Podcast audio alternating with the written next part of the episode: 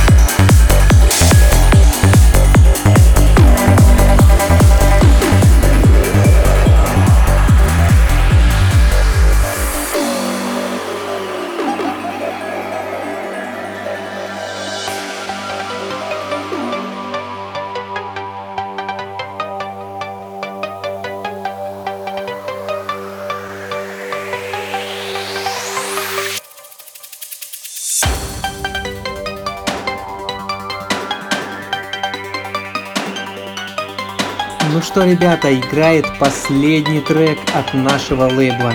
Я надеюсь, вам все понравилось. Треки были наикрутейшими. Это был итоговый Ермикс за 2020 год. Вступайте в нашу группу ВКонтакте. Все необходимые ссылки будут в описании, но мы встретимся в 2021 году. И до скорой встречи. Это радиошоу Back to the Галатея от Поверка и Сет. Пока.